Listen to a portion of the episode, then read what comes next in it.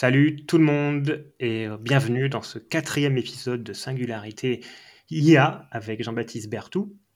Salut, bonjour à tous et à toutes. Et c'est notre tout premier podcast en vidéo, donc euh, vous pourrez nous dire ce que vous en pensez en commentaire, ce qui a marché, ce qui n'a pas marché, et bien sûr, abonnez-vous s'il vous plaît, c'est important pour que ce podcast marche.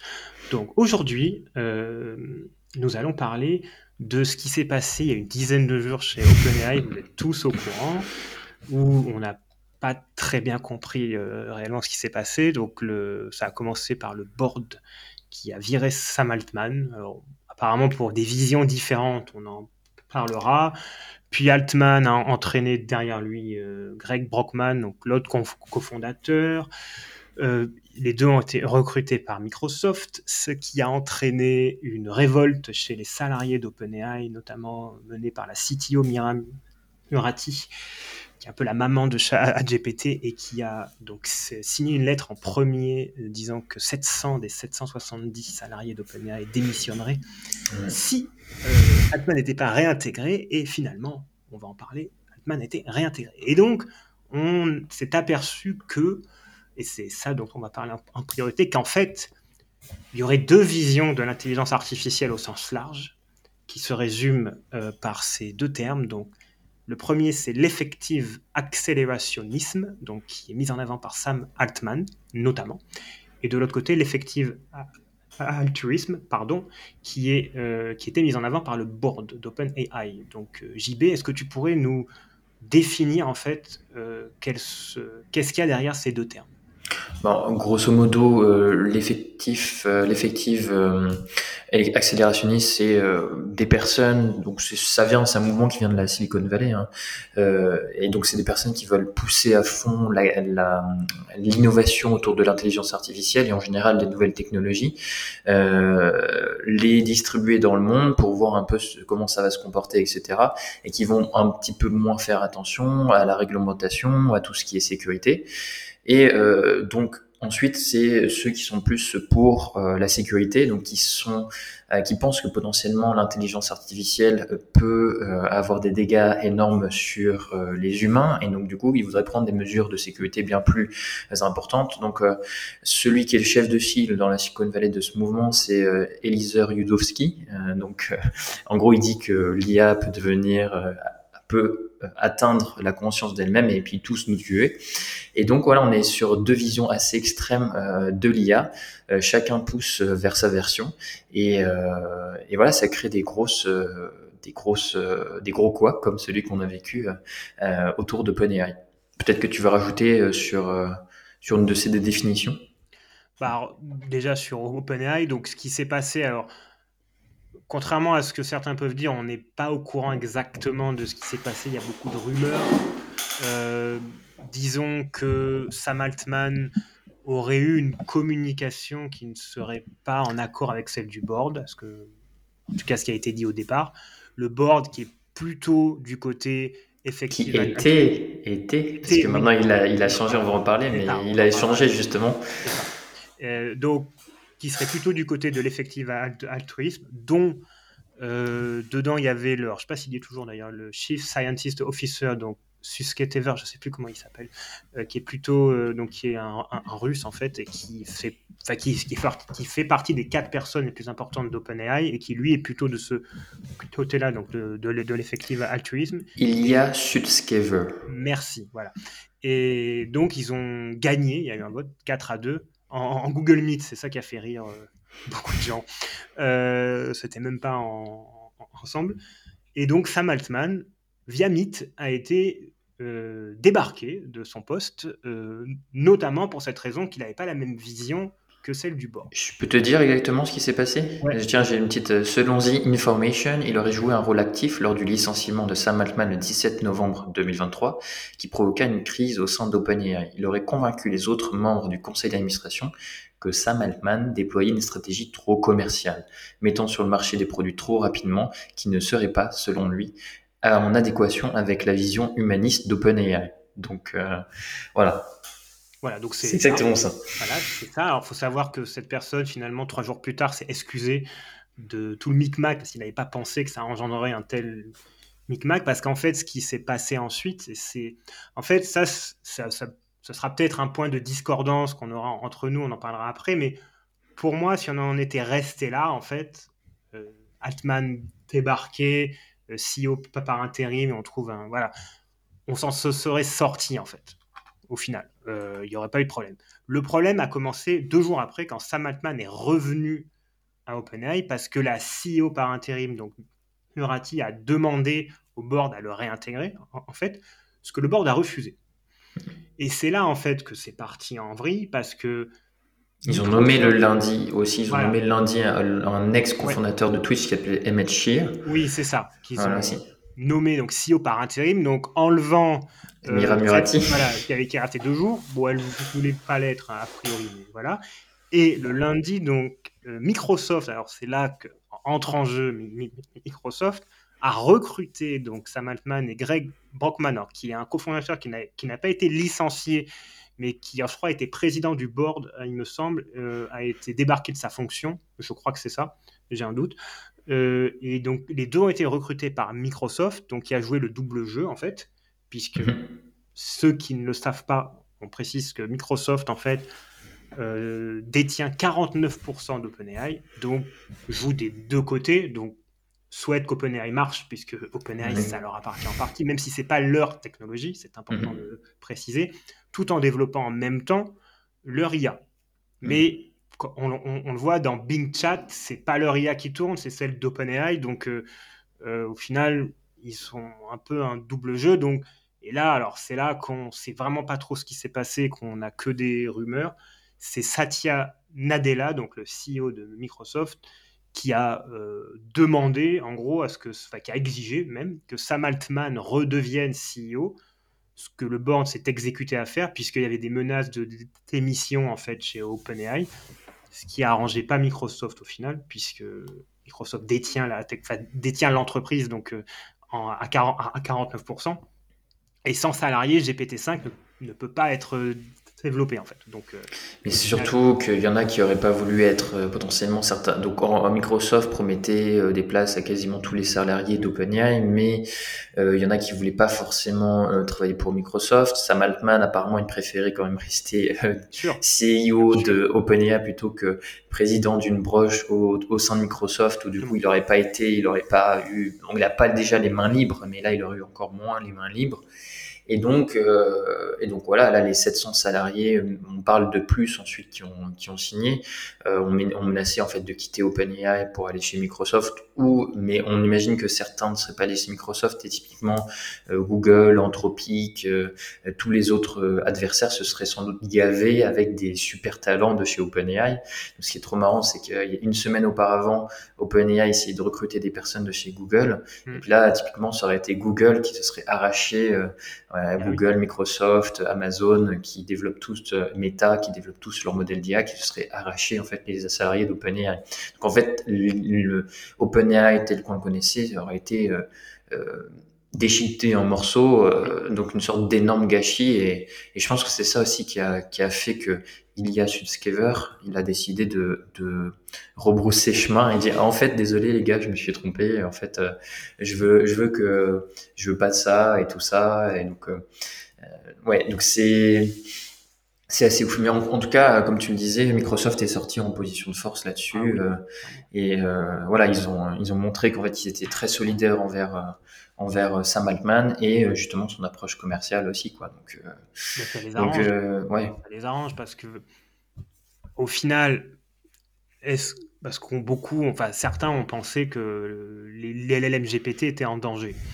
En fait au pire il y aurait eu un retard de développement avec GPT-5 mais Microsoft aurait sauvé le soldat OpenAI en reprenant tout OpenAI et en l'appelant Microsoft AI. Et les GPT auraient serait, la technologie est trop belle pour qu'elle soit s'arrête maintenant en fait. On aurait, il y a peut-être, alors je n'ai pas les contrats devant moi de partenariat, donc euh, je n'en sais rien. JP non plus, donc on ne fait que supposer, mais il y a sûrement une barrière entre les deux, entre les LLM qui appartiennent à 100% à OpenAI qu'il y a peut-être un secret industriel euh, et un actionnaire n'a pas accès à, tout. En revanche, si l'actionnaire possède l'entièreté de l'entreprise, en tout cas devient majoritaire, il peut racheter tout simplement le, Voilà, donc au final, les, les LLM GPT n'étaient pas en danger. Le seul danger, ça aurait été le retard pris.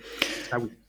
Et euh, après là, on, peut peut-être parler aussi de la rumeur euh, qui n'a pas, qui n'est pas tout à fait fondée. Enfin, pour moi, elle n'est pas, elle est pas fondée assez. C'est il y a Reuters qui a sorti un article sur un, un probable modèle qui se serait appelé Q-Star, donc Q mmh. après avec un, une étoile. Mmh. Et donc en fait, ce modèle-là, euh, c'est euh, donc en fait, il y a Sam Altman deux semaines auparavant son éviction euh, était dans un dans un, événement, il avait parlé d'une récente découverte d'OpenAI que OpenAI aurait faite et qui euh, justement euh, bah, aurait une des quatre plus grandes découvertes depuis toute l'histoire d'OpenAI.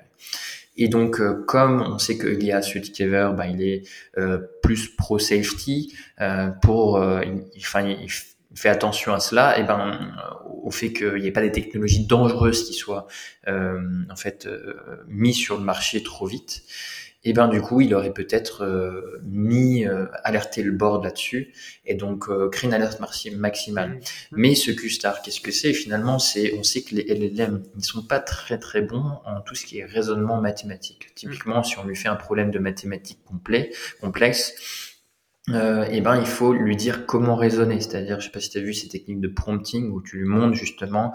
Alors d'abord tu fais cette étape-là, ensuite tu fais cette étape-là, et donc on lui montre comment raisonner parce qu'il n'est pas doué en raisonnement. Donc c'est et puis surtout les modèles, les LM, c'est des modèles de prédiction, et donc ça veut dire ça veut dire qu'ils ne donnent pas la vérité. Euh, voilà. Donc ils sont pas très doués pour les maths. Et là ils auraient euh, le Q-star finalement ça serait un modèle doué euh, doué en maths, c'est-à-dire qui serait capable de faire des maths euh, du niveau euh, primaire, etc., mais de manière exacte. Et donc ça, en fait, c'est puissant parce que euh, ben, on savait pas Enfin, on savait pas que c'était possible de faire cela. Et donc, si ensuite on allie, donc on améliore ce modèle Q-Star et que on le couple avec un, modèle GPT-5 très puissant, eh ben c'est un chemin vers ce qu'ils appellent l'AGI, donc l'Artificial General Intelligence, euh, dont euh, en fait que Sam Altman veut absolument développer. Euh, donc une IA. Donc là, il y a plein de définitions. Donc je ne prenais pas ma définition comme comme la vérité, mais moi je la vois comme une, une, intelligence artificielle qui égale les humains sur toutes les tâches économiquement valables. Donc c'est une, une, décision très subjective, enfin c'est une définition très subjective, mais en tout cas voilà. Mais en gros c'est une IA qui est aussi intelligente que les humains sur des tâches professionnelles. Et euh, mais voilà, mais ça, euh, c'est pas du tout. C'est un article de Reuters qui est normalement un, journal fiable, mais euh, ils disent que la révélation sur le modèle Q-Star vient de sources en OpenAI dont ils ne disent pas les noms. Donc moi, je considère pas que c'est vrai pour l'instant. Il y a beaucoup de critiques sur est-ce que c'est vrai ou est-ce que c'est pas vrai. Euh, voilà, donc on ne sait pas. la vérité, c'est qu'on ne sait pas, mais je sais que sur YouTube, sur LinkedIn, beaucoup ont parlé de ce, truc. Sur Twitter, beaucoup ont parlé de ça.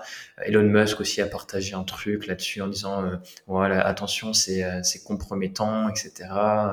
Mais euh, voilà, on ne sait pas trop à quel jeu ils jouent tous tout cela. mais ça, voilà, c'est peut-être une des raisons aussi qui aurait poussé Ilya Sutskever à, à parler au board et du coup à, à renvoyer Sam Altman. Et là, le board, euh, le nouveau board a, a mis en place une enquête indépendante pour essayer de comprendre, donc avec des gens qui sont objectifs, qui ont été extérieurs à ce, à ce moment-là, pour essayer de comprendre ce qui s'est réellement passé et pourquoi du jour au lendemain, euh, alors que le mec, il était euh, le 6 novembre, il était à la DEFCON, il nous parlait des GPTs, c'était la star internationale. Une semaine après, boum, viré. Euh, c'était assez. C'est ça. En fait, le mot qui me vient, c'est le mot ridicule. En fait, ce qui s'est passé, c'est ridicule au final, puisque il s'est passé beaucoup de choses pour rien, puisqu'au final, on vient exactement à la même chose. Par contre, ça, c'est là qu'on a élevé le débat, en fait, sur ces deux visions de mhm. l'intelligence artificielle. Et, et donc, c'est assez intéressant de voir, parce qu'en fait, il y a énormément de choses à dire sur ces deux visions parce que certains les considèrent incompatibles Mais en général, ceux qui les considèrent incompatibles sont souvent les extrémistes. Donc tu as cité, alors je ne sais jamais comment il s'appelle. Eliezer Yudowski. Merci. Donc qui, en effet, j'avais lu un de ses articles un jour. Sur New York Times, euh, ça te fait bader quoi. Il y a l'éco-anxiété et après il y a l'IA-anxiété avec Eliezer Yudowski. Je me n'était pas européen en fait ou, ou même français puisque il était tellement négatif sur le sujet. En fait, c'était un on se croirait, ça y est, c'est la fin du monde, on va tous y passer. Donc, il y a une énorme exagération. D'ailleurs, certains disent chez DeepMind et d'autres que c'est fait exprès au final d'exagérer la puissance de l'intelligence artificielle. Et nous, à notre petit niveau, on va dire, on le voit quand on forme des personnes à bien utiliser GPT. Certaines personnes, certaines de ces personnes sont surprises que, bah, en fait, ça une tâche qui prenait trois heures, elle prend pas deux minutes, elle prend une heure. Bah oui, parce que c'est pas de la magie au final. C'est et même une heure, c'est très bien.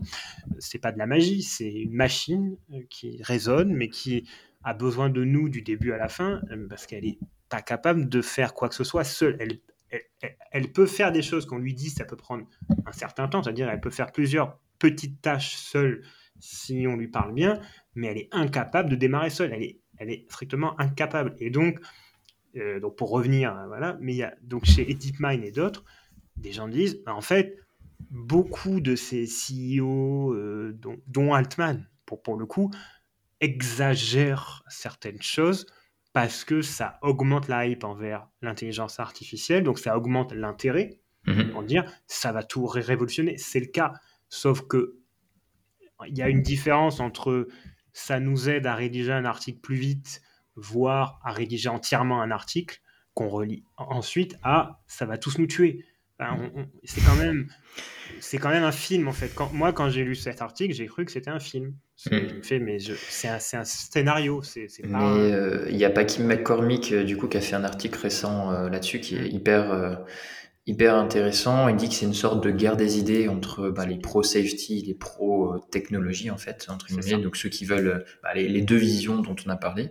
Et que, en fait, il faut, lui, il, le visualise comme, euh, euh, tu sais, il y a ce jeu où il y a deux équipes qui tirent une corde ah euh, d'un côté ou de l'autre. Et en fait, euh, pour faire basculer l'opinion publique euh, d'un plus d'un côté ou plus d'un autre, sachant que l'opinion publique il est assez neutre entre guillemets, et eh ben ils prennent des positions très extrémistes pour pouvoir déplacer en fait le, le, nœud au milieu quoi. Donc hmm. soit le nœud soit plus pour un développement de l'IA rapide ou plus pour avoir peur. Et donc voilà, c'est au final euh, nous, enfin l'opinion publique en général, après ça dépend aux US, Silicon Valley ou France ou autre, mais grosso modo on est un petit peu, on est un petit peu au milieu. Et le but c'est de c'est d'influencer euh, cette vision du milieu d'un côté ou plus d'un côté ou, de l'autre en exprimant des opinions extrémistes. Euh, voilà. Donc c'est comme ça que lui il explique. Et je trouve ça assez intéressant. Et euh, peut-être que j'enchaîne là-dessus. Là, j'ai pas eu le temps de le lire, mais euh, je, je, suis très pressé de le lire. Il y a Vitalik Buterin, qui est justement le, le fondateur d'Ethereum, donc euh, la crypto-monnaie Ethereum, qui a proposé une nouvelle vision qui s'appelle le DACC, euh, Defensive Accelerationist. Donc lui, il est plutôt optimiste pour la technologie mais euh, du coup, il, va, il dit pas ouais l'IA va tous nous tuer ou l'IA va tous nous sauver, euh, l'environnement, les gens, les inégalités sociales, etc. Il dit pas ça. Il dit que euh, en fait, euh, il faut développer la technologie, mais que on, on doit poser une, une intention donc l'intentionnalité de la pousser vers des bons usages plutôt que de la pousser contre sur des mauvais usages. Et donc euh, voilà, donc il est pour le développement de la technologie, mais pour poser une intention ferme et claire dans pour le sens de, ce qui est bien en fait pour l'humanité. Donc voilà, il a essayé de. C'est un long papier, je crois que c'est genre 40, euh, 20 euh, pages. Euh, il écrit énormément, donc j'avoue, j'ai pas eu encore le courage de le lire, euh, mais j'ai. résumé par. oui, c'est ça. mais en tout cas, ça, ça a l'air très très solide et une belle une vision techno-optimiste mais intentionnelle. Donc c'est mm. techno-optimiste intentionnel. Donc je trouve ça, voilà, c'est intéressant, c'est intéressant de voir ce qu'il va développer là-dedans. Bah, pour le coup, alors j'ai pas lu, donc je vais pas dire ce qu'il ne euh, dit pas, mais de ce que tu m'en dis là en quelques secondes, c'est ma vision en fait.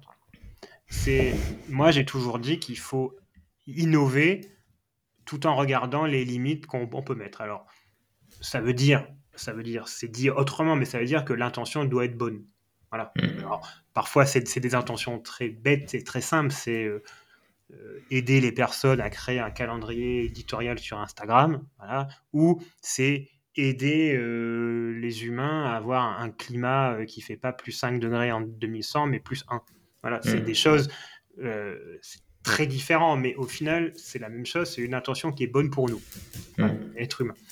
Donc, c'est une vision que j'ai parce que d'un côté, je suis totalement pour et très positif sur la technologie. Mhm. Je pense qu'elle est bonne, que mhm. seul un mauvais usage subjectif par des humains rendra l'IA dangereuse. C'est comme un, un, couteau, ça sert à couper le beurre et ça, ça peut servir à tuer. Pour moi, il n'y a pas de différence. Euh, donc, c'est pour ça que quand on développe un nouvel outil, il y a toujours un comité éthique qui est à côté, qui regarde, et qui, pendant qu'il supervise en fait, et il participe au développement du projet, et qui voit vers où on peut aller, il dira, il faudra veiller à ce qu'il n'y ait pas ça, ça, ça. Hmm. Mais sans blocage. Parce que ça, on va y venir après, mais la vision altruiste, elle peut bloquer en fait. Hmm.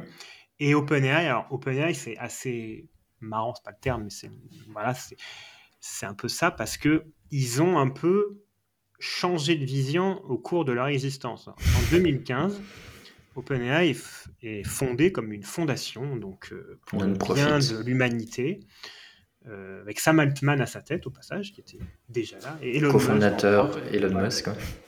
Musk est parti ensuite. Et puis petit à petit, bah, ils se sont dit bon, nos produits c'est pas mal si on pouvait tirer de l'argent avec. Puis leurs produits, déjà GPT-1, GPT-2, c'était des choses intéressantes. Bon, nous, on les a jamais vus, mais en tout cas, apparemment, ils faisaient des choses intéressantes.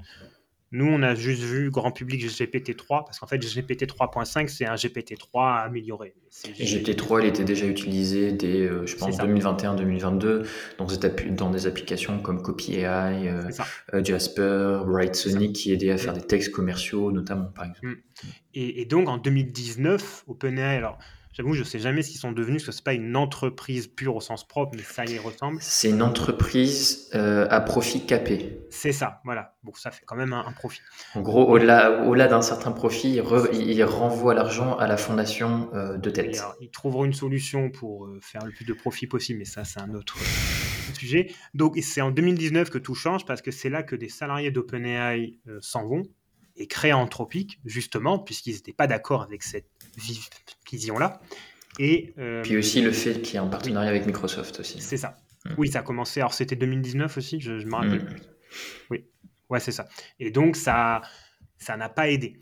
Et donc c'est à partir de là que OpenAI a fait sa petite dérive en passant de, enfin, dérive, pardon, à changer d'opinion en passant de l'effective altruisme à l'effective accélérationnisme. Parce que aujourd'hui, qu'on le veuille ou non et que le board le veuille ou non, le but d'OpenAI c'est de vendre des produits. Voilà, c'est de vendre des. Enfin, sauf au moment où on enregistre la vidéo, beaucoup de gens sont en liste d'attente. Euh, c'est un gros problème en formation d'ailleurs. Exactement. Alors on me dit tous, euh, je leur dis, euh, bah, désolé, oui. En fait, tu leur donnes envie de prendre la version payante parce que c'est vrai qu'elle est quand même ouf avec ah la vision et tout ça. Et en fait, ils peuvent même pas. Du coup, moi, je leur dis utiliser po.com en attendant, ou alors utiliser Bing en version mm. Bing avec GPT-4 gratuitement, mais c'est pas pareil non plus. Donc. C'est ça, c'est pas pareil. Et alors, on peut rien faire. Hein, on est, on sait. Je confirme que c'est, je confirme que c'est 2019 en tout cas pour Anthropic. Enfin, donc c'est euh, Amodei, Amodei et Dario, euh, Daniela Amodei et Dario euh, Amodei. Ils ont fondé Anthropic en 2021, mais cette décision de quitter OpenAI aurait été notamment euh, motivée par des désaccords sur la vision stratégique de OpenAI et son partenariat avec Microsoft en 2019. Donc c'était exactement ce que tu as dit. C'était les deux en fait. Donc toi, tu as rajouté le partenariat avec Microsoft. J'avoue, j'avais pas je savais pas en quelle année Microsoft. Bah, c'est déjà 2019 en fait. Ils ont mmh. vu les choses très vite. Microsoft est quand même un, un GAFAM très. Parce qu'en fait, ils parlent pas énormément, ils font pas de grand bruit, mais ils sont toujours là, ils sont toujours en, avance en fait. Et sauf que, tu vois, Apple fait de belles choses et tout. Microsoft, c'est pas sexy, clairement, mais sur, euh, par exemple, sur la, pardon, sur l'intelligence artificielle, bah, ils sont premiers en fait, parce que aucun des quatre femmes est au, et à leur niveau parce que même sans construire la technologie, ils possèdent 49% d'une entreprise qui est quand même largement au-dessus du reste. Mm. Et donc voilà, donc ils sont euh, donc pour revenir à OpenAI, ils sont vraiment passés donc euh, sur la commercialisation de leurs produits, donc en vendant pas mal de, de versions plus, donc à 20 dollars par mois, l'utilisation de l'API aussi qui leur apporte beaucoup d'argent, Mhm.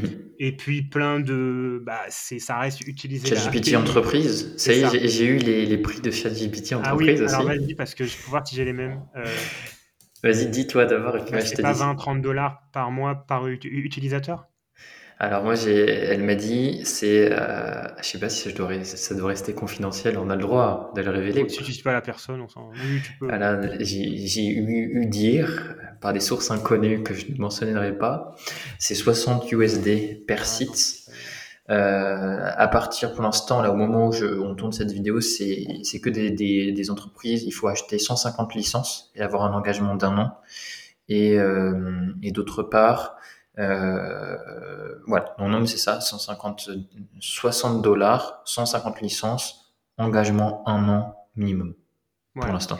Alors, faites plus confiance en cette info-là parce que moi je l'avais lu sur un article en fait, donc euh, c'était pas forcément euh, viable.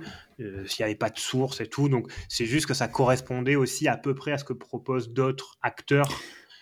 Et oui, et payoff, euh, en gros, euh, pay upfront. Donc ça veut Ah dire oui, oui. payer de cash, c'est ça? Payés en, en- en avance en fait. Ah ouais, du coup, bah voilà.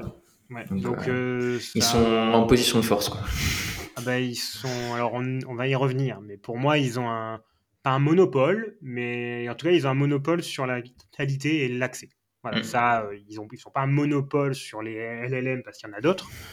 Mais bon, au moment où on tourne ce podcast, Claude 2 reste inaccessible légalement, en tout cas en Europe, ce qui est quand même très ennuyeux. Mhm. Donc, Tu euh, peux peut-être repasser le. C'est pour les gens qui comprennent pas ce ah que oui, c'est. Claude. Alors, Claude peut être- 2, c'est le LLM développé par Anthropic.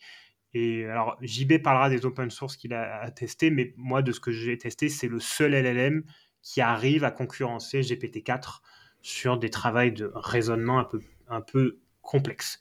Tous Mm. les autres qu'on a testés, on va pas parler de Barn, enfin Palm 2, euh, Mm.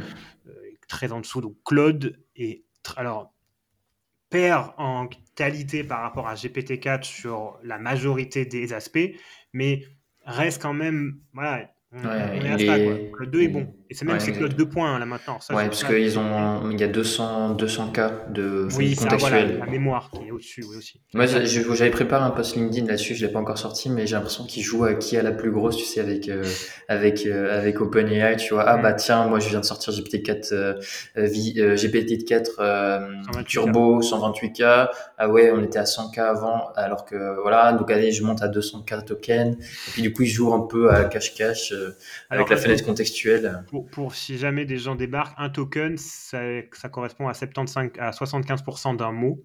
Donc euh, 1000 tokens, c'est à peu près 100 750 mots. Et ça, alors ça coûte chez OpenAI, je crois que c'est 2 centimes euh, pour GPT-4 Turbo. Oui, ils ont baissé les prix là. Ouais, Mm. c'est ça, 1 ou 2 centimes. Alors, ça vous paraît très peu, hein, mais sachez que euh, ça- 750 mots, ça peut aller très vite. hein, parce que ça compte les messages. Alors, En plus, les inputs donc, euh, coûtent moins cher que les outputs.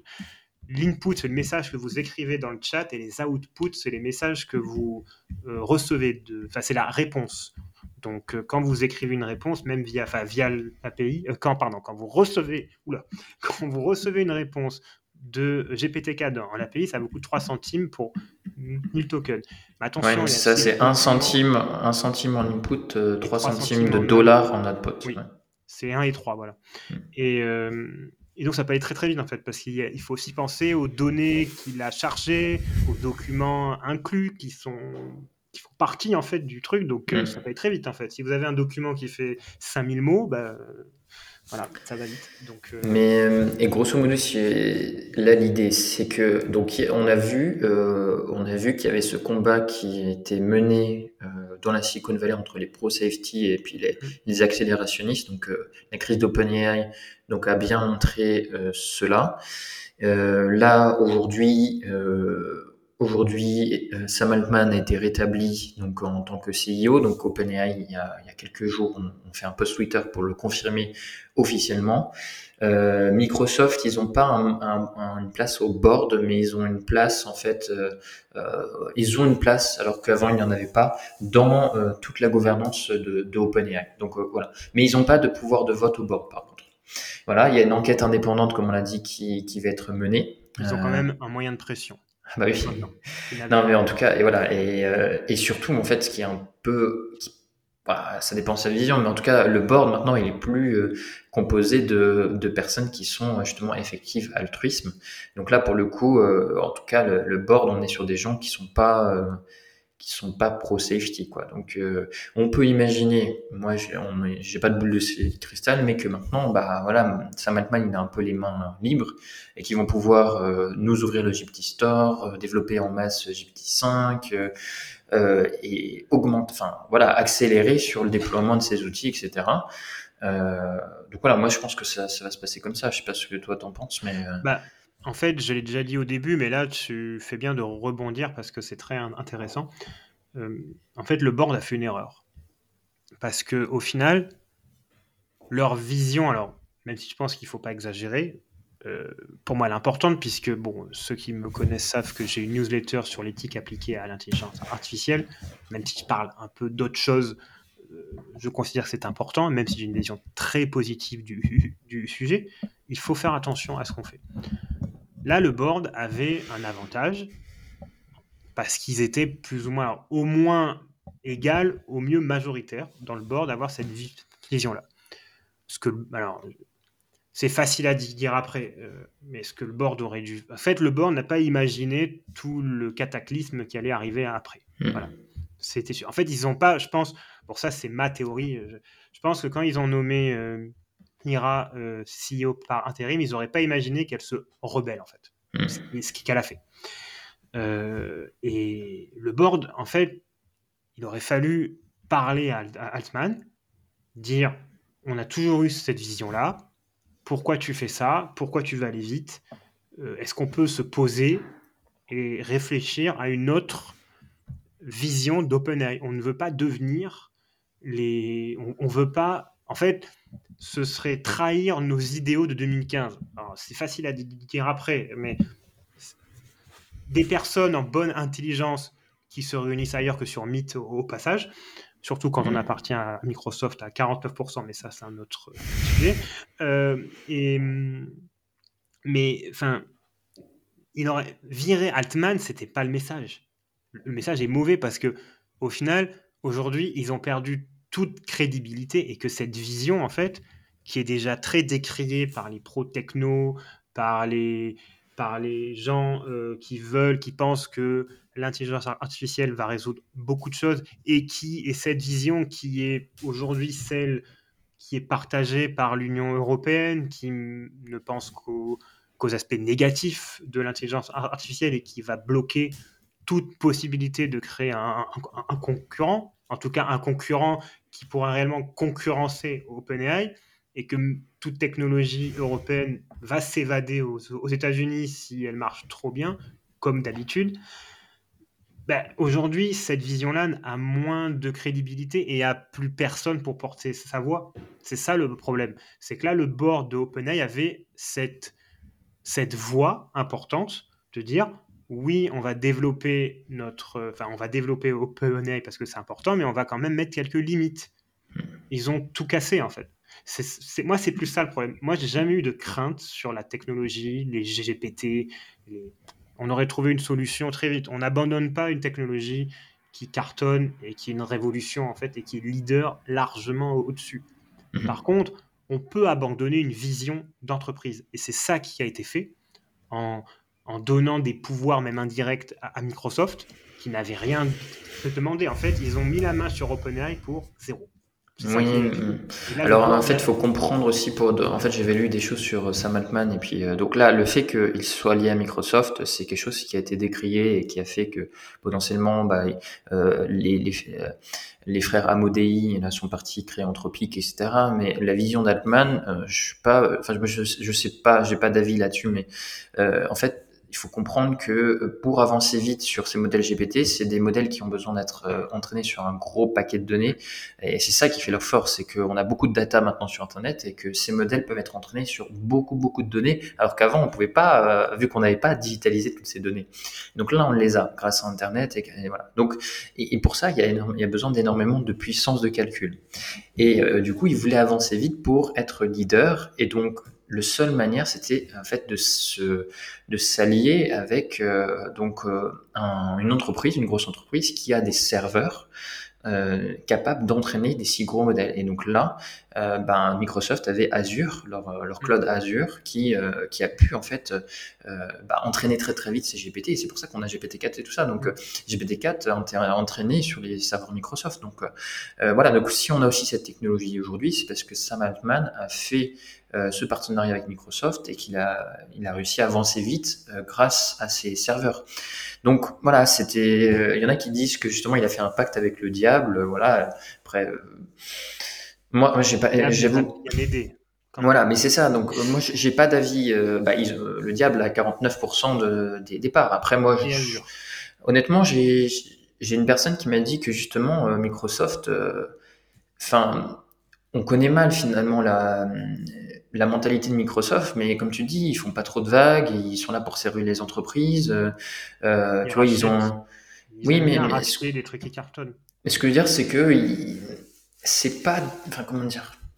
Euh, moi, j'ai des personnes qui travaillent chez Microsoft aussi. C'est entre c'est pas des mauvaises personnes, quoi. Et, je veux dire, c'est Microsoft a euh, semble développer quand même des valeurs assez intéressantes de neutralité carbone, etc. Donc, moi, j'ai pas j'ai pas changé d'avis encore, mais je pense qu'il faudrait euh, peut-être euh, essayer de comprendre davantage Microsoft. Finalement, moi, je connais pas les valeurs de Microsoft, et donc dans cette histoire bah, il, Satya Nadella, il s'est plutôt bien comporté. Euh, tu vois pourquoi il a, il a laissé revenir CEO. Enfin, je trouve que il a été, euh, il a été bon quand même dans, dans cette. Euh, voilà, c'était, c'était bien fait. C'était voilà. Donc euh, moi, je, je suis, je suis, voilà, je suis assez modéré sur. bah, je suis modéré dans tout, mais je suis assez modéré sur sur Microsoft, etc. Donc, donc voilà. Mais en tout cas, ça donne un peu du contexte de pourquoi Sam Altman s'est tourné vers Microsoft, etc. Donc il y avait des raisons. Ah oui, mais ça, ça remet pas en cause le fait que le board est perdu en crédibilité. Ça, je suis d'accord avec toi. Ça, je suis d'accord avec toi. Voilà, ça remet pas la, en cause la vision que l'équilibre, parce qu'en fait, il y avait un équilibre au final chez OpenAI où Sam Altman voulait développer vite les produits et le board lui mettait bah, le, le DES, comment ça s'appelle, de l'italique là, euh, le, le, le, DAS, le, la, vision. Le DACC. Le DAMR, merci. Euh, Defensive, bah, C'était un peu ça, parce que tu avais OpenAI qui euh, avait cette vision où il fallait aller vite, et tu avais le board derrière qui, qui, lui disait Ok, mais attention. Hmm. Donc on avait cet équilibre. Là, il n'y a plus d'équilibre. Ils ont tout perdu en fait. Hmm. Et au final, tous les gens qui vont avoir en fait, moi, ce que j'ai beaucoup lu sur Internet, alors c'est plus des, utilisateurs et tout, que bah, la vision éthique les saoule. Parce qu'en final, c'est toujours des gens qui vont bloquer et des gens qui vont empêcher. Hmm. Et que, en fait, c'est pas que cette vision-là, c'est aussi, tu peux avoir une vision euh, intelligente de l'éthique, de la safety, où c'est développons le projet en faisant attention, c'est pas interdisons. Hmm. Sauf que là, aujourd'hui, à cause de ce qui s'est passé au board et, que, et ce qui se passe en Europe, alors bon, on va un peu en, parler, bah, on a une vision négative du sujet, où enfin, moi j'ai quand même lu, euh, des fois, alors je m'éloigne un peu du sujet, mais j'ai quand même lu une avocate sur LinkedIn dire que il faut vite voter un AI Act en Europe. Donc il a pour le coup une vision safety 100%, euh, sans aucune possibilité l'innovation n'est pas interdite, mais il y a tellement de barrières que c'est très difficile de faire quelque chose d'aussi bien que OpenAI. Donc, cet AI Act, il fallait vite l'adopter parce que sinon, je cite, l'Europe perdrait en, puissance et en crédibilité, quelque chose comme ça. Et en fait, je me suis dit, mais en fait, c'est l'inverse. C'est-à-dire, c'est en mettant un règlement comme ça que l'Europe va justement perdre en puissance et en crédibilité sur ce sujet parce qu'elle ne pourra pas développer fait, le but, c'est. Voilà, donc il faut. il faut réussir à avoir cet équilibre entre les deux, en laissant quand même une petite marge d'avance à l'accélérationnisme, parce qu'il faut développer le produit. Si on met l'altruisme au-dessus, voire à égalité, au-dessus, ça bloque, parce qu'il y a toujours un problème, en fait. C'est mhm. comme quand vous construisez, c'est comme quand on veut construire un projet, une gare, un aéroport, un stade, ce que vous voulez. Vous avez toujours des recours, des riverains, des associations, des machins et des trucs. C'est pour ça que ça prend, au lieu que ça prenne 3 ans, ça, en prend 15. Ben là, c'est exactement la, même chose. Les, les, recours, c'est la vision safety. C'est-à-dire, euh, attention, attention, attention, attention, où on ne veut pas. Ceux qui veulent construire le stade, la gare, ce que vous voulez, c'est la vision accélérationniste. Quand on a ça, euh, avec tous ces recours et tout, ben, c'est la vision safety qui gagne en fait, puisque alors, à, la fin non, mais ça bloque, c'est-à-dire c'est très long, très long, très long. Et donc on ne progresse pas et on perd un temps fou et de l'argent au final. On perd beaucoup d'argent à cause de, de, ça. Et ben, je pense que pour l'IA, il faut justement que ces blocages bah, soient limités et soient juste discutés en fait et qu'on arrête quelque chose si c'est vraiment très dangereux. Après, je te laisse la parole. Mm-hmm. Comme ce qu'on peut faire en Chine où des IA vont jusqu'à pouvoir, c'est ce qu'on dit en tout cas, euh, détecter génétiquement, si vous êtes génétiquement prédisposé à commettre un crime en fait et qu'on vous arrêterait avant. Minority Report. Hein. Voilà, donc c'est ça en fait. Le, ça oui, ça personne n'en veut. Et ça, tu, tu le fais pas. Hmm. Mais ça, c'est un cas extrême en fait. Euh, c'est voilà, donc à part, à part ces, ces objets-là, et pour le coup, l'Union européenne l'interdit ça dans son AI Act, et ça, je suis en, en, accord. Bah, faut pas bloquer en fait. Faut quand même hmm. faire attention, mais il faut pas bloquer. Ouais, non, mais c'est un sujet éminemment complexe, évidemment. Mais juste, moi, je voudrais donner une perspective euh, aux auditeurs, c'est que euh, donc OpenAI, donc euh, Microsoft investit en, je sais plus, c'est 10 milliards ou 13 milliards. Je suis sûr que c'est au minimum 10 milliards. Dans Anthropic, Anthropic euh, donc la startup concurrente, il y a Amazon et, euh, et, Google qui ont investi à hauteur, donc en tout, au total, c'est 5 milliards. Mm. Nous, nos plus gros investissements, donc je parle en France, on a fait Cocorico et, et attention, c'est super hein, déjà, mais, mais on parle de Mistral, euh, 100 millions. Et euh, là, euh, QTI, qui est un laboratoire de recherche euh, qui va être euh, financé par Xavier Niel, etc., le fondateur de Free, on parlait de 300 millions. Donc en fait, on est sur un delta de un 10, voire euh, un 20, voire, voilà. Donc, en fait, c'est sûr que, euh, et en fait, là, en fait, je pense que ça dépend quelle technologie, tu vois. Là, moi, j'ai l'impression qu'on est quand même sur une technologie qui, qui qu'on appelle diffusante, donc c'est-à-dire qui va qui s'infuse dans tous les domaines de la société, euh, dans le travail, dans la vie perso. On peut utiliser ChatGPT euh, partout, euh, on peut l'utiliser pour sa vie perso et sa vie pro. Donc c'est un peu comme l'électricité, l'imprimerie, c'est une technologie qui, qui, a un fort impact. Et pour des technologies en fort impact, je pense que euh, l'Union européenne devrait prendre des en fait, euh, financer massivement ce type de technologie comme une sorte d'exception pour accélérer vite, mais sachant que nous, Européens, on a cette, cet humanisme nous, on est, voilà, on, on, est safety de base, c'est-à-dire qu'on a, en fait, je veux dire, non, mais euh, naturellement, naturellement par notre éducation, on a, on a ce côté plus prudent, on est plus euh, éco-friendly, on, a, on est plus sensibilisé aux problèmes d'environnement, etc. Donc, c'est-à-dire que on, on laissera beaucoup, enfin, ça sera pas acceptable au niveau de l'opinion publique européen d'avoir des technologies IA dangereuses. Donc, euh, euh, dans tous les cas, il y aura un... Enfin, tu vois, je veux dire, on a meilleur temps, on a mieux à faire de plutôt accélérer et, aller à fond là-dessus et avoir la technologie, une des meilleures technologies, euh, comme pour faire contrepoids contre les États-Unis et contre la Chine qui sont déjà bien en avance, et puis après, ben, mettre un coup de frein et puis l'orienter vers euh, les valeurs qui sont les nôtres euh, en Europe, quoi. Donc euh, moi, c'est comme ça, ça aurait été plutôt ça ma vision. Après, je peux me tromper et puis je pense que c'est un sujet éminemment complexe, mais mais c'est dommage. Là, on parle voilà de 100 millions, 300 millions, ce qui est énorme. Hein. Je dis pas que c'est peu, mais mais comment on peut rivaliser avec des, des entreprises qui font, euh, qui sont financées à hauteur de, de milliards quoi? On peut rien faire. On peut rien faire et du coup ben c'est dommage, c'est dommage quoi. Parce que le résultat c'est quoi? C'est euh, toutes les entreprises que je forme euh, en Suisse, en France, ils, ils, vont prendre, ils veulent le meilleur produit. Le meilleur produit c'est ChatGPT. Et donc euh, ChatGPT, euh, bon, ils ont mis des clauses comme quoi ils n'allaient pas prendre les données personnelles, etc. bon, ça c'est ce qu'ils disent, mais voilà. Donc, mais, mais, en tout cas, voilà. Donc, on va entraîner des modèles américains, etc. Peut-être des modèles chinois. Et donc, c'est toujours pareil. Quoi. Du coup, euh, à force de, de trop, euh, de trop barrer la route à ces innovations, eh ben, on n'a aucune innovation. Et donc, du coup, ben, on devient peu à peu les vassaux euh, de ces puissances. Et arrive, j'y non mais comme moi là. Non non non, mais c'est c'est enfin c'est juste que je en fait c'est au-delà de ça, moi je vois les efforts qui sont faits par certains pour pouvoir ah oui, euh, ça, pour pouvoir euh, aller devant etc. Mais mais on peut on les empêche.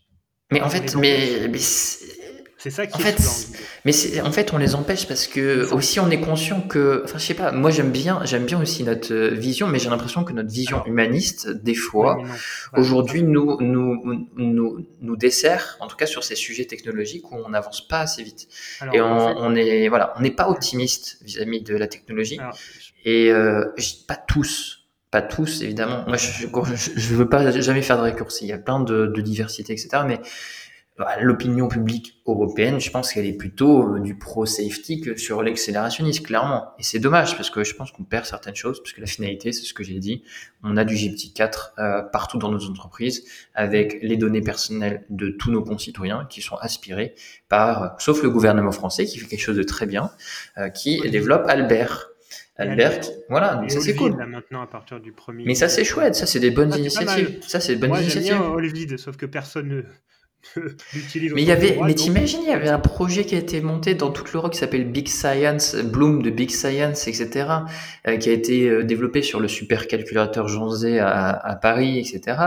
Euh, mais ça, on a, on a voilà, parce qu'on n'est pas commercial, on n'est pas des commerciaux, on l'a été, on n'est plus des commerciaux et du coup bah ça y est, on, crée des super produits et après bon euh, toute notre recherche elle part aux US qui développent des, licences commerciales et aux Chinois qui développent des licences commerciales et eux ils sont pas de pas de business is business et puis voilà après on se fait on se fait avoir quoi. J'ai un peu j'ai un peu cette impression. C'est en fait euh, pour répondre rapidement en fait quand tu as parlé d'humanisme j'ai un peu tilté parce que pour moi c'est absolument pas ça, mais je vais y venir. Par contre, là vous avez raison, et, et, parce que en fait je dis la même chose.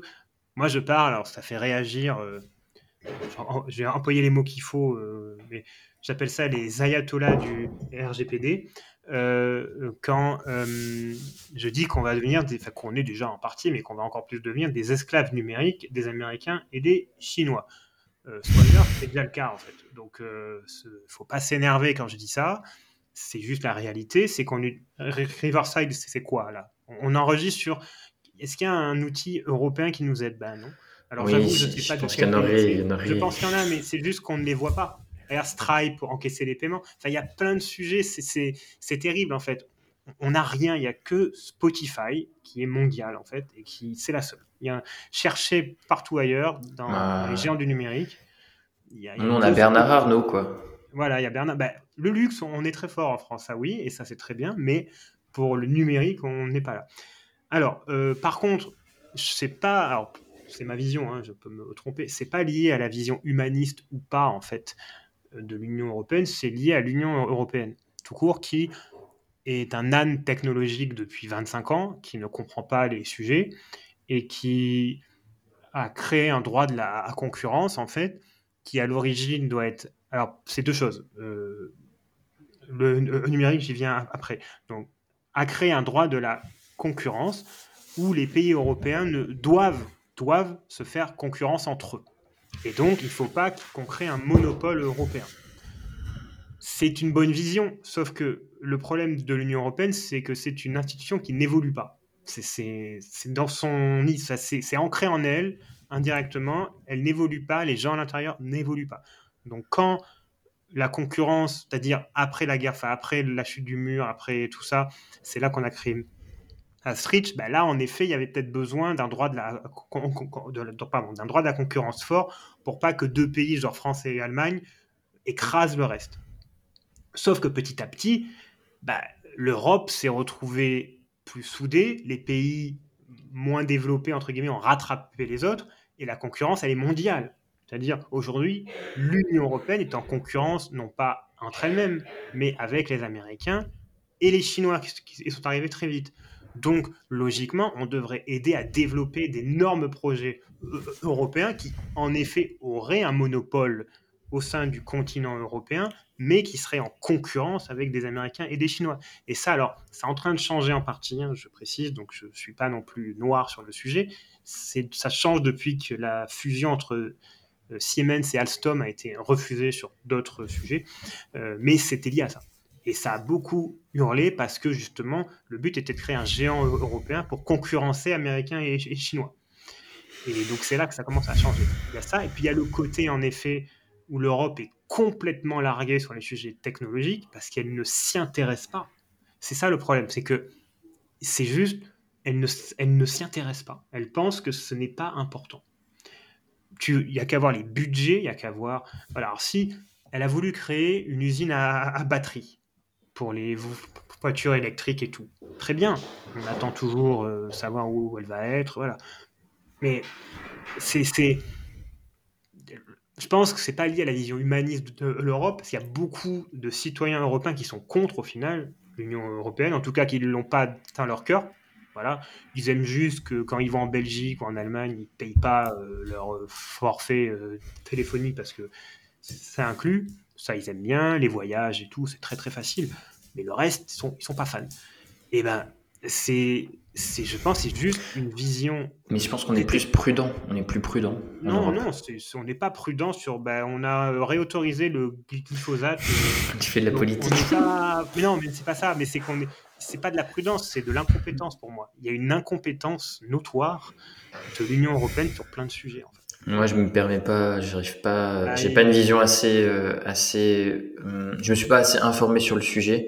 Euh, moi, je reste, euh, moi, ce que je vois, c'est que ça fait, euh, ça fait presque 70 ans qu'il n'y a pas de guerre en Europe, alors qu'on se tapait dessus, tout ça. Donc moi, je suis encore, mais, mais en fait, j'ai un billet, je, je suis grandi, j'ai grandi en Lorraine.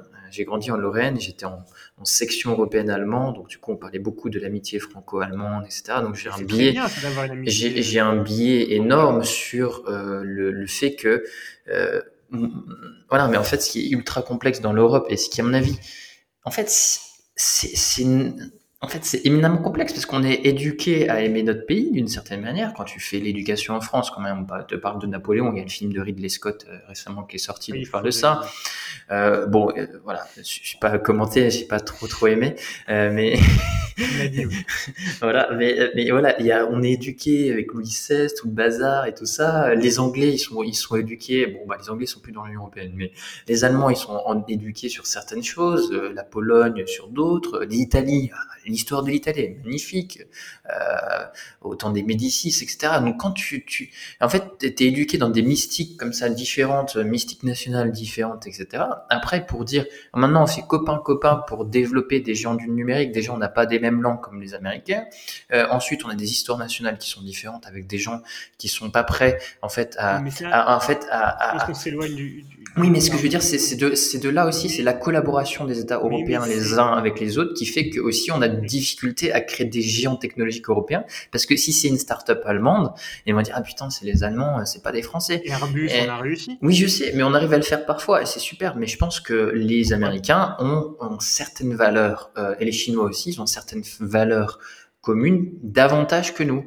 Un ciment, un ciment national. Le gouvernement chinois, mais oui, oui. Euh, mais tu vois ce que je veux dire Mais ça, je pense que c'est quand même une des réponses sur le fait qu'on n'arrive pas à créer des géants numériques et que c'est éminemment complexe en Europe de de créer une identité européenne parce que en fait c'est compliqué, c'est hyper compliqué et donc euh, et c'est dommage. Mais du coup c'est dommage parce que y a, y a urgence et, euh, et on se fait on se fait totalement avoir sur ces technologies numériques où en effet on ne produit pas de géants du numérique et, euh, et voilà, et moi le concret, c'est encore ce que j'ai dit, je le répète, j'ai je propose entreprise. Donc maintenant, on pourra peut-être parler des alternatives avant de finir, mais, mais hum, là, le meilleur modèle, c'est les gens ils me demandent c'est quoi le meilleur modèle d'IA. Ben, je leur dis, je suis désolé, moi c'est GPT-4 euh, euh, et les données personnelles.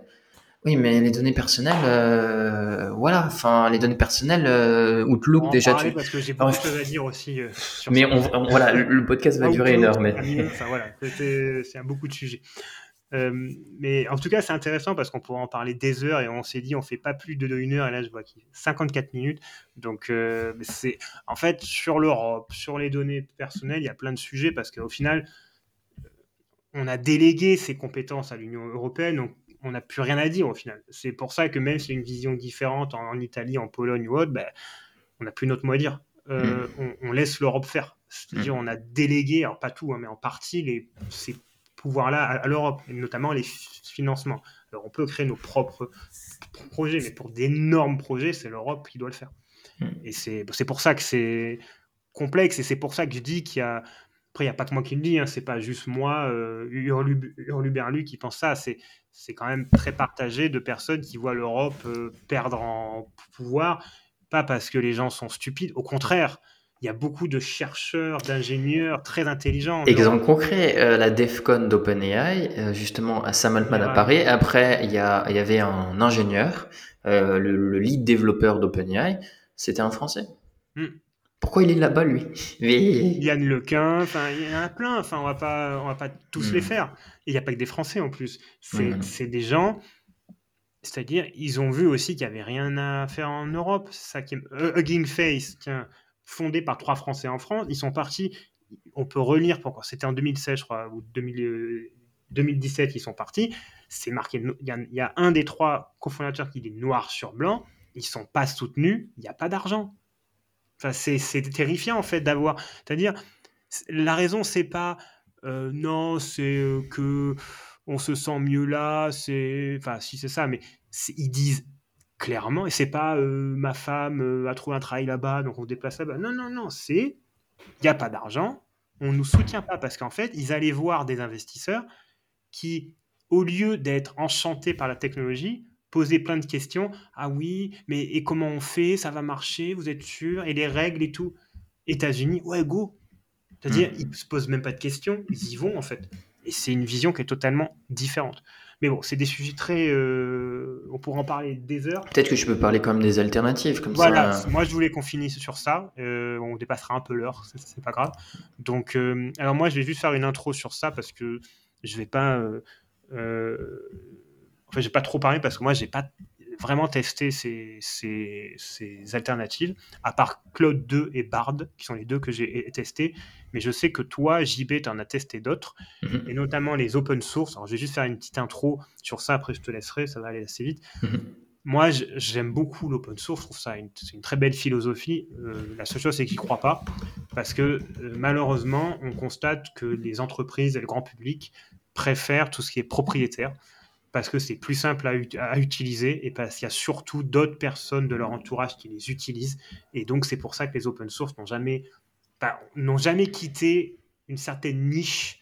euh, Ubuntu, Linux, euh, OpenOffice, voilà. Euh, tous ces trucs-là, en fait, ont marché pour certaines niches, mais n'ont jamais marché pour le grand public qui ne s'y est pas intéressé parce que c'était trop complexe à mettre en place pour plein de raisons. Voilà, j'aimerais vraiment que ça marche. Tu vas peut-être me convaincre que ça marchera. Et euh, mais voilà, mais j'ai peur que ça tombe à l'eau comme souvent, même si Diama 2 a l'air plutôt bien. Voilà, mais en gros, donc là, là comme tu l'as dit, il y a des. En, en gros, moi, le, le, le contexte, c'est que bah, OpenAI a failli être déchiré en, en mille morceaux euh, il y a quelques semaines, donc je me suis dit, il faudrait quand même que je m'interroge sur les alternatives à ChatGPT, que ça soit les alternatives propriétaires ou les alternatives open source, euh, parce que je trouve ça fascinant. Et, et donc, il y a euh, différents types d'alternatives. Donc, tout d'abord, les open source. Euh, il y a le modèle Llama 1 et Llama 2 de Meta. Meta qui est bah, Facebook, l'ex-Facebook. Et donc, ils ont mis leur principal modèle de langage en open source. Ensuite, euh, il, y a, euh, il y a le modèle euh, MPT de Mosaic ML Foundation. Voilà. Ensuite, euh, il y a les modèles Falcon de l'Institut de l'innovation technologique. Donc, ce qui est marrant, c'est une organisation financée par le gouvernement d'Abu Dhabi aux Émirats Arabes Unis. Ils ont de l'argent. Bon. Et voilà, donc il y a le Falcon qui est assez puissant. Ensuite, euh, tu as les modèles Vicuna de LM10 Organization, donc c'est la Large Model System Organization, une organisation de recherche ouverte fondée par des étudiants et des étudiants de l'UC euh, Berkeley en collaboration avec l'Université de Californie euh, San Diego et l'Université Carnegie Mellon. Donc ça, c'est assez, euh, assez intéressant.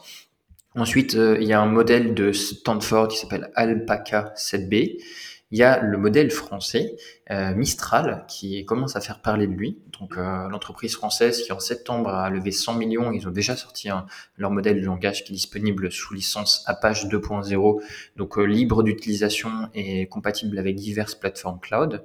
Et après, le petit dernier qui est assez marrant, des étudiants chinois d'université à Pékin qui ont créé OpenChat qui rivalise euh, avec euh, avec euh, en fait ChatGPT 3.5 et la plupart des meilleurs modèles open source sont utilisables gratuitement sur une plateforme qui s'appelle huggingface.co slash chat. Donc vous pouvez sélectionner votre modèle de langage et les tester Ensuite, là, je vais euh, d'abord euh, les modèles propriétaires, on en a déjà parlé, euh, les modèles de Claude, Claude d'entreprise, les modèles de Google, dont en fait on n'a pas beaucoup parlé, mais quand il va sortir, je pense qu'on fera un podcast là-dessus, c'est le modèle Gemini qui va sortir. Et là, voilà, il devrait le sortir en fin 2023. Ils disent désolé les gars, on est en retard, mais il semblerait qu'il soit meilleur que euh, GPT-4 d'après ce qu'ils disent. Donc euh, voilà, après ils disaient que Bard serait, serait bon, donc euh, on, va voir. J'ai lu de choses sur Bard qui m'ont bien fait rire, de gens qui n'avaient pas utilisé, mais sur LinkedIn, ça faisait bien de dire que c'était mieux. Voilà, bon, ouais, voilà. Donc, euh, après, il y a, y a la startup qui s'appelle Inflection euh, AI. Ils ont levé 1,3 milliard pour euh, le chatbot qui s'appelle Pi. Donc, pourrait, c'est votre, c'est comme un ami en fait. C'est un ami, vous le parlez, et c'est un ami en chatbot. Ouais. oui, ils ont, ils ont créé un modèle de langage qui s'appelle Inflection 2 qui est assez puissant.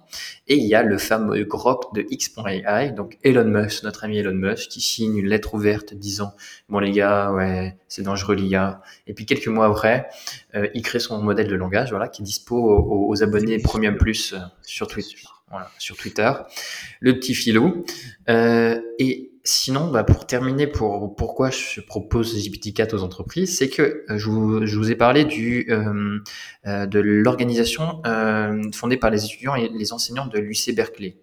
Et eux, ils ont créé un truc qui s'appelle Chatbot Arena. Et en fait, euh, ils testent, ils font tester par les utilisateurs les différents chatbots. Euh, et ensuite, ils ont, ils ont fait un classement général, donc avec le test des utilisateurs, des, des examens qu'on fait pour tester les capacités de raisonnement des modèles de langage.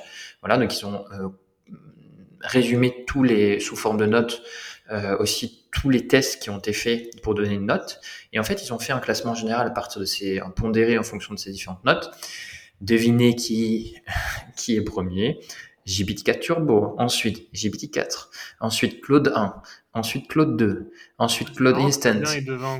Et oui, oui, oui. Euh, ensuite, euh, et le premier modèle open source, il s'appelle euh, non, même pas. C'est Wizard LM70B. J'en ai après Vicuna 33B, donc c'est les paramètres, et euh, le fameux OpenChat, et enfin seulement Llama. Donc euh, on précise. Non, Llama, Llama de Meta. Ah, c'est pas Bard? Non, non, Llama, non, pardon. Llama 2 de Meta. Ouais. Bard, alors je confonds, excusez-moi tout le monde. Bard, c'est Palm 2. Excusez-moi. Hmm, c'est ça. Donc Bard, c'est le. Llama, c'est Meta.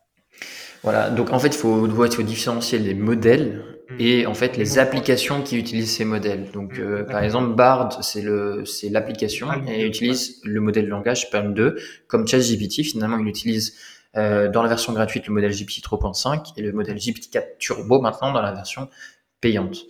Euh, mais ils l'ont mis dans la version. Oui, oui, ils l'ont mis dans. L'API. Ah, non, non, non, c'est trop bien. On en parle après 1h03, hein, excusez-nous, mais c'est une excellente info parce que je pensais qu'ils étaient restés justement à la version GPT-4 pour le chat. Donc on peut mettre maintenant jusqu'à 100... 128 000 tokens. Ouais. Mais à partir de, de, 70, de 73 000, apparemment, il y a des tests qui ont été faits. C'est des tests empiriques, donc ça fait pas valeur de vérité. Et à partir de 73 000, euh, ça commence à perdre un peu en véracité. Mot ou token? Euh, Token. Hmm, ok, donc 60 000 mots. Exact. Mais voilà, donc du coup, euh, là, à la fois sur les, les, les, examens un peu formels des LLM et aussi le jugement de la foule, donc euh, c'est quand même un jugement intéressant. Moi, je le dis un peu, c'est comme la note des journalistes sur Allociné et la, la note des spectateurs, quoi. Et que ce soit la note des spectateurs euh, ou la note des journalistes, GPT-4 Turbo règne en maître sur, sur ce leaderboard. Donc, donc voilà, hum, voilà. C'était pour mmh. ça. Donc, euh, alors, je pense qu'on en parlera, euh, on reparlera de ces sujets euh, une autre fois parce que, bon, en fait, c'est tellement vaste et c'est tellement intéressant qu'on pourrait parler de trois heures, mais il faut. faut qu'on aille travailler. Hein. Même des formations. Mais c'est bien, on, aime bien, ou des formations, oui. On aime, d'ailleurs, on a avant, non, non, rien. on a, comme on aime bien parler, enfin, on aime bien dire on va parler de ça et puis on verra de quoi on parle. Donc là, on a essayé quand même de rester centré sur notre vision entre l'effectif accélérationnisme et l'effectif altruisme. Il y a quand même plein de sujets intéressants. Et donc pour, euh, pas conclure, mais en tout cas conclure sur ce que tu viens de dire, que moi je comprends tout à fait les personnes qui euh, restent totalement focalisées sur ChatGPT et donc GPT-4 parce que Aujourd'hui, à part Claude, réellement, on voit, qui n'est pas disponible en Europe officiellement, on ne voit pas euh, à court terme, euh, alors ça va très vite hein, dans euh, l'IA générative. Hein. À court mhm. terme, c'est une semaine ou trois semaines, donc disons plutôt à moyen terme, donc à trois mois. on ne voit pas à trois à six mois quel modèle va concurrencer OpenAI. Enfin, mhm. Gemini, Gemini c'est le seul enfin, dans ce que je lis, euh, les sources qui me semblent fiables sur le sujet disent que Gemini pourrait concurrencer GPT-4. Euh, Turbo. Comment il sera accessible euh, Là, exactement, on ne sait pas. Ah, voilà. C'est comme Claude. Hein. Claude est bien, mais pour. Alors moi, j'ai pu m'inscrire avant que ce soit très difficile. Avec un VPN, tu peux aussi, ça marche. Mais alors, il il faut pas un numéro américain. Si, j'ai payé un numéro américain. moi, pas. Voilà. Moi, moi, je l'ai fait avant tout ça, avant qu'il bloque un peu plus. voilà. Bon, JB, euh, on a parlé 1h06. Je pense que euh, on a vu tout ce qu'on voulait voir en partie. On pourrait en parler des heures et des heures. Donc c'est pour ça qu'on refera des épisodes ensemble. On essaiera, euh, on va refaire des épisodes en vidéo aussi, mhm. soit comme ça tous les deux, soit en studio, soit si on en trouve un, soit avec un troisième invité mhm. ou, une, troisième invitée, parce que nous, on aimerait bien inviter des personnes. Carrément. Euh, en tout cas, on va reprendre de manière un peu plus. Euh, voilà, on régulière. Va le podcast, voilà, plus, parce que là, on a laissé un grand blanc hein, mhm. entre l'épisode 3 et 4. donc, on reprend, on commence les vidéos, et donc, on est très heureux si vous êtes resté jusque-là.